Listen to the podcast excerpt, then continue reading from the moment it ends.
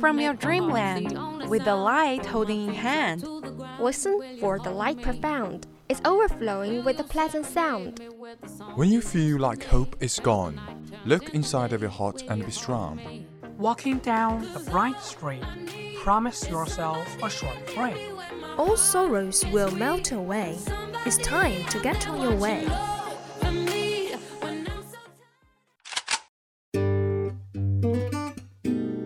Good morning, dear audience. This is VOC, Voice of Campus from Qingdao University of Science and Technology.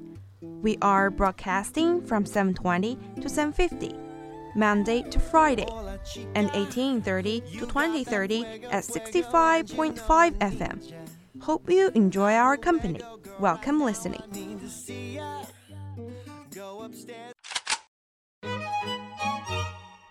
Monday. Breaking news, debating events, books notes.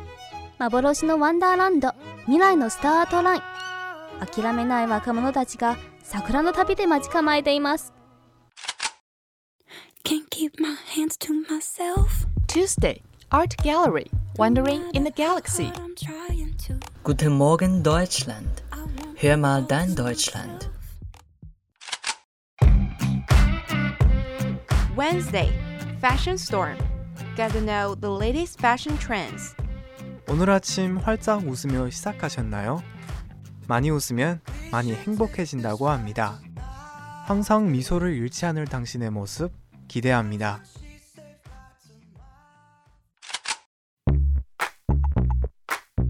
Thursday, Financial Time. Get the latest economic information around the world. Дорогие слушатели, доброе утро. Давайте слушать передачу «Дорога в Россию». Сначала желаю вам хорошего настроения, доброго начала. Friday, VChat. Open your heart, making you laugh. Looking for spark? This is the start.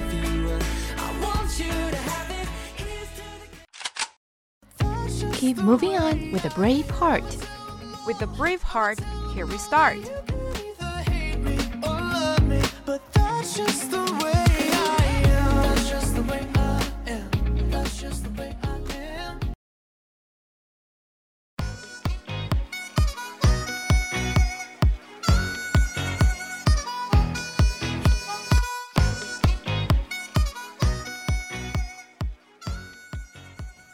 Hallo meine lieben Zuhörer und Zuhörerinnen. Heute erzähle ich euch etwas über das Lindenstraße Deutschlands. Die Lindenstraße ist die bekannteste Straße in Deutschland, obwohl es sie gar nicht gibt. Natürlich gibt es in einigen Städten eine Lindenstraße, aber die Lindenstraße, über die ich euch heute etwas erzählen möchte, existiert nur im Fernsehen. Lindenstraße heißt nämlich Deutschlands erste und älteste Seifenoper.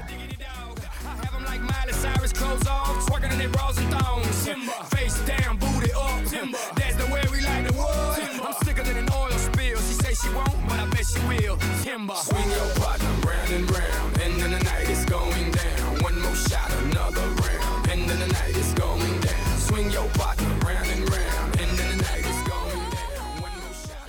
Sie wird in Köln gedreht, spielt aber in München. 1985 startete die Erfolgsgeschichte.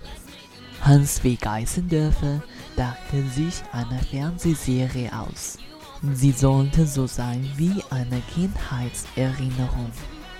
Geißendörfer war in einem Mehrfamilienhaus aufgewachsen. Außerdem war er inspiriert durch die britische Fernsehserie Coronation Street. Seitdem läuft die Lindenstraße jeden Sonntagabend im Fernsehen. Und zwar in das erste, dem ersten Fernsehprogramm Deutschlands, in dem auch die Tagesschau und der Tatort laufen. Die Sendung dreht sich um die Menschen, die in der Lindenstraße leben und arbeiten. Homie, we about to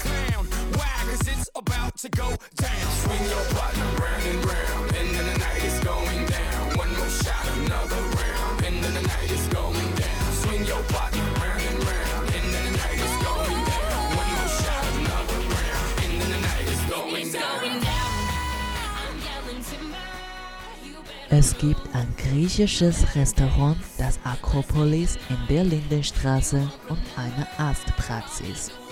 Es gibt Cafés, einen Bioladen, einen Friseur und eine Werkstatt.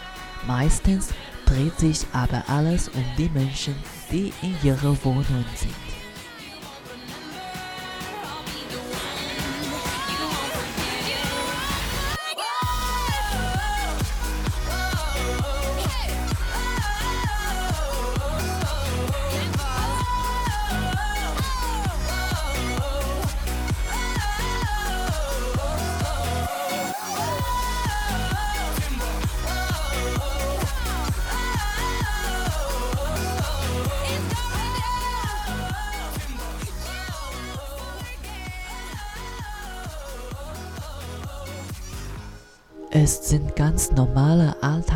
Alltagsgeschichten. Es geht um Liebe, Krankheit, Tod. Schlagzeilen machte die Lindenstraße immer dann, wenn sie aktuelle Themen aus der Gesellschaft aufgriff. Zum Beispiel gab es in der Lindenstraße sehr früh einen AIDS-kranken Mann. Auch Homosexualität war ein Thema. In der Lindenstraße sah man zum ersten Mal in einer deutschen Fernsehserie einen Kuss zwischen zwei Männern. Das war 1987.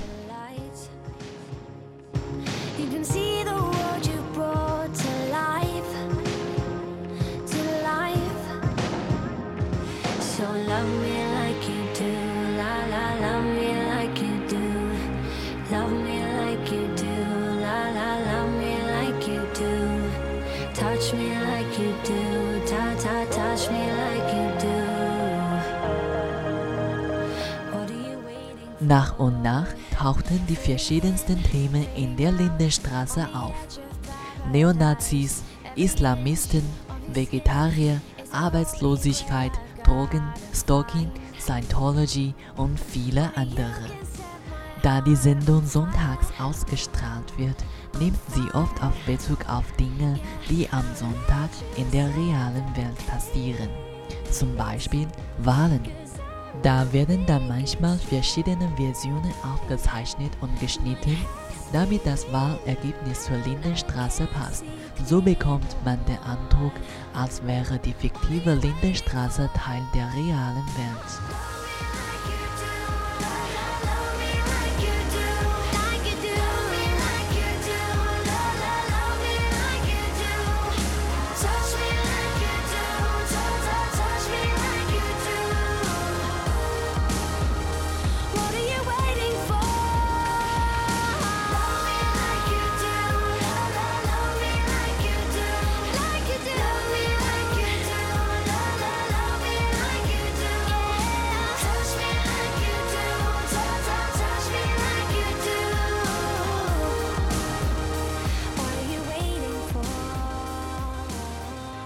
So ist es auch, wenn die Figuren in der Serie im Internet unterwegs sind. Wenn sie dort Webseiten einrichten, existieren diese dann auch in der Wirklichkeit. Viele Schauspieler der Lindenstraße sind von Anfang an dabei. Man konnte beobachten, wie die Kinder der Lindenstraße erwachsen wurden und ihre Eltern langsam älter. Til Schweiger, heute bekannt als Kinostar und Tatortkommissar, fing bei der Lindenstraße mit der Fernsehschauspielerei an. Hans W. Geisendörfers Produktionsfirma stellt die Lindenstraße seit 1985 her. Geisendörfers Tochter Hanna ist mittlerweile Produzentin der Serie. Schaut doch mal ran, die Lindenstraße gibt es natürlich auch im Internet unter www.lindenstraße.de. Das wär's für heute. Vielen Dank für Ihr Interesse. Dann bis zum nächsten Mal.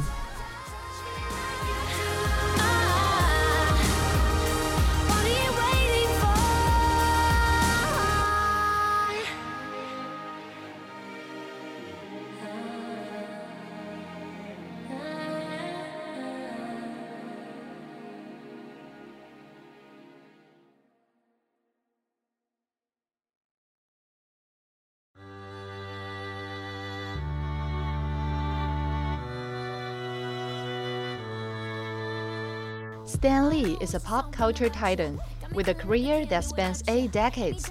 He has been around long enough to see characters he co created become household names, a roster that includes Spider Man, the X Men, and more. His journey has been remarkable, but it might not be what you expect from the smiling spokesman for Marvel Comics.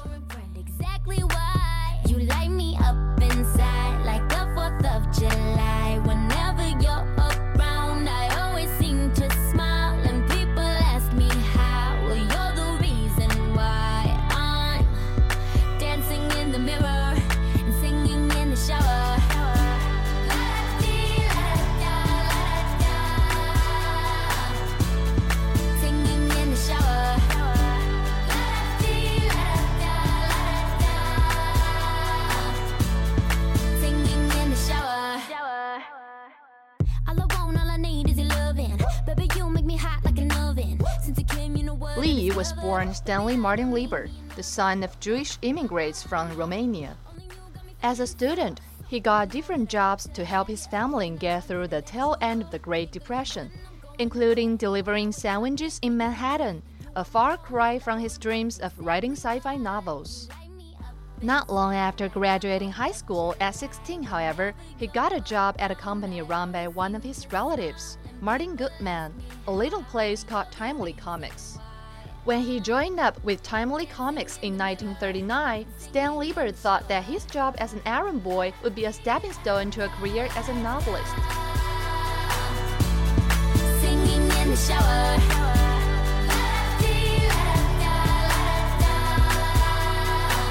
Yeah, singing in the shower. Needless to say, things turned out a little differently. In 1941, Stan was assigned to write a text only story as a filler for Captain America Comics number 3. For this story, Captain American foils the traitor's revenge. He used the pseudonym Stan Lee, intending to save his real name for his future career as a serious novelist. Within months, the imaginative new kid was off creating superheroes of his own, with names like Jack Frost and Father Time. Before his career would really take off, World War II would force him into a brief detour.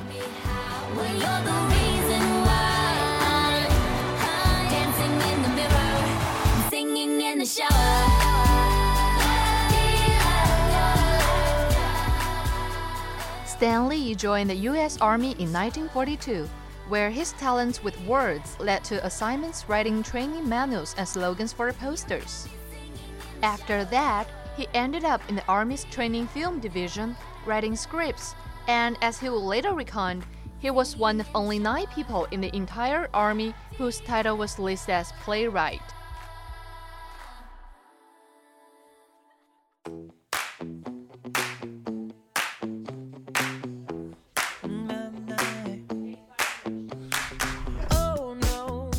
While serving in the army, Stan continued to send in scripts for Timely's popular titles. And when the war ended, Lee, only 23 years old, reclaimed the job as editor and wouldn't give it up for decades. But not before thinking about quitting entirely. By the 1950s, controversy of the content in comic books has been raging for years, to the point where publishers like Mad Magazine's Bill Gaines were caught to testify before the Senate.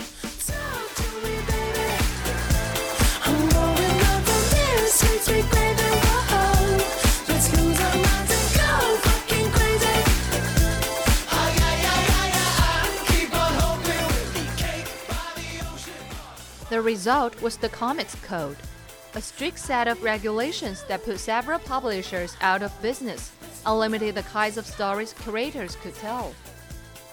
Faced with declining sales, a lack of respect for comics, and the restrictions of code, Lee was demoralized enough to quit. Fortunately, his wife Joan convinced him to try something new.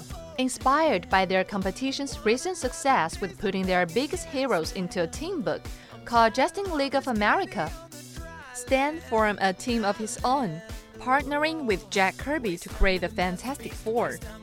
In November of 1961, the rebranded Marvel Comics launched with Fantastic Four number 1, introducing readers to a superhero team that combines sci-fi origins with relatable personalities.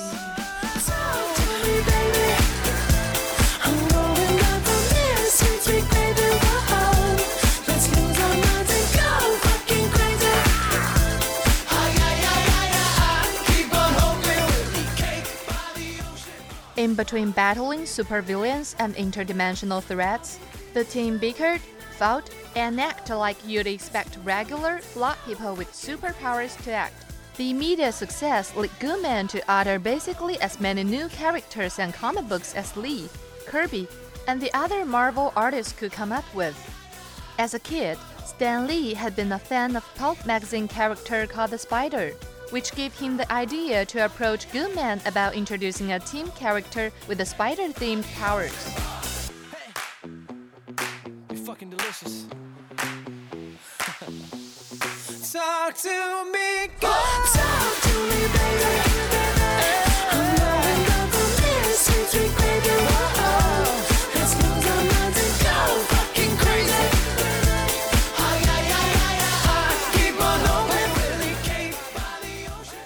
Later recalled that this idea was met with some pretty big skepticism from Goodman.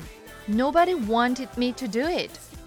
My publisher, when I suggested the idea, he said, That's the worst thing I ever heard of. People hate spiders. Rather than risking a whole new series on the wild idea, Lee instead decided to try his character out in Amazing Fantasy, a series that was due to be cancelled anyway.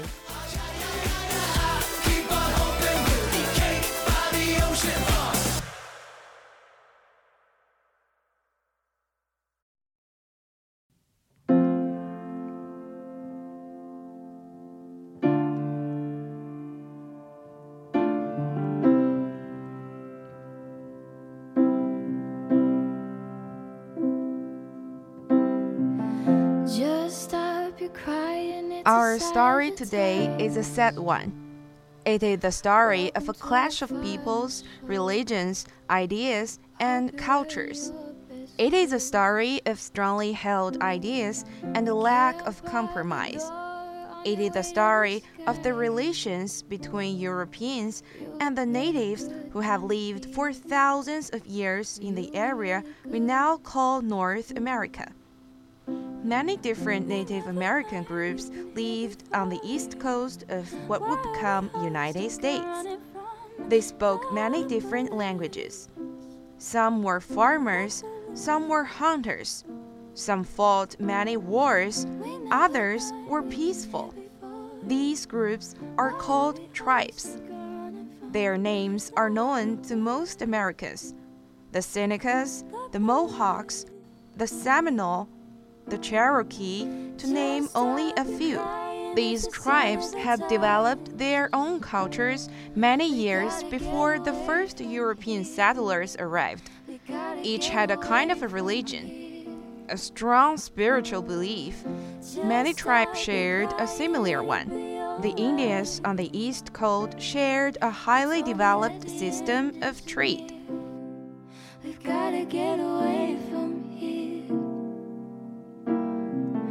Just stop your crying if the time of your life. Breaking through the atmosphere.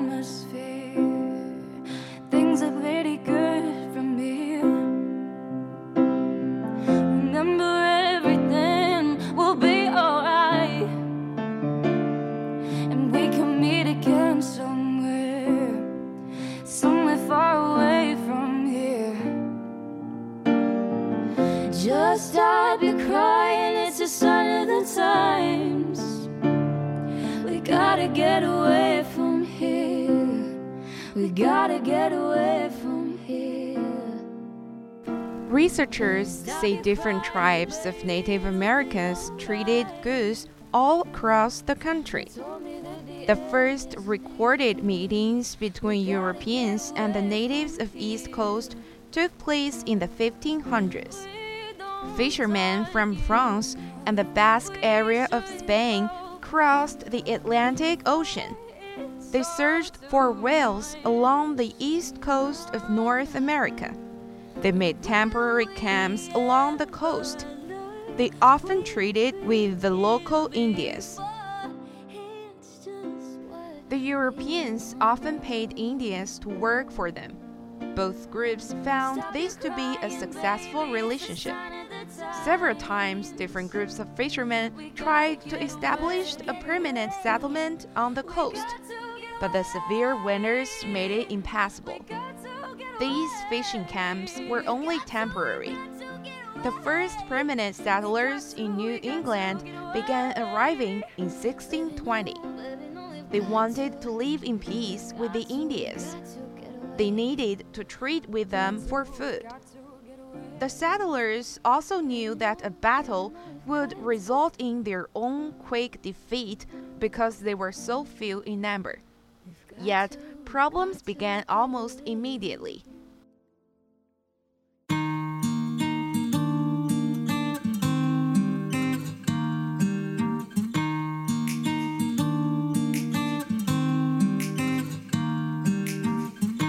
I see you hurt, I see you suffering. You're not alone. Perhaps the most serious was oh, the different way the American Indians and the Europeans thought about land. These differences created problems that would not be solved during the next several hundred years. Land was extremely important to European settlers. In England and most other countries, land meant wealth. Owning large amounts of land meant a person had great wealth and political power. Many of the settlers in this new country could never have owned land in Europe. They were too poor, and they belonged to minority religious groups. I'm thinking about you always. I'm thinking about you always. So lay your head on me. So lay your head on me. And all the ones you thought would stick around. I mean the ones you really about. Tell me, do they say, lay your head on me? And I know in days When they arrived in the new country, they discovered that no one seemed to own the huge amounts of land. Companies in England needed to find people willing to settle in the new country. So, they offered land to anyone who would take the chance of crossing the Atlantic Ocean. For many, it was a dream come true. I'm thinking about you always. I'm thinking about you always. When the It was a way to improve their lives. The land gave them a chance to become wealthy and powerful. American Indians believed no person could own land. They believed, however, that anyone could use it. Anyone who wanted to live on and grow crops on a piece of land was able to do so. The American Indians lived within nature. They lived very well without working hard.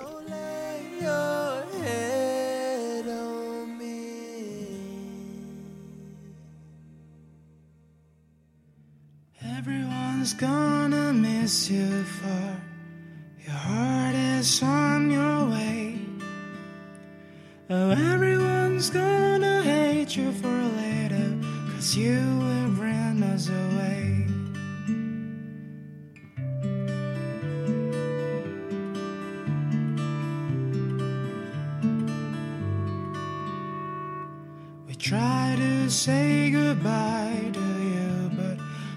gets stuck within.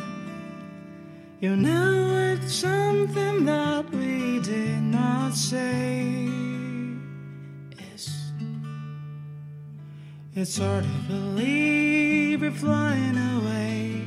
We all love you and try to remember the day we met. It's just a break. We hope you take.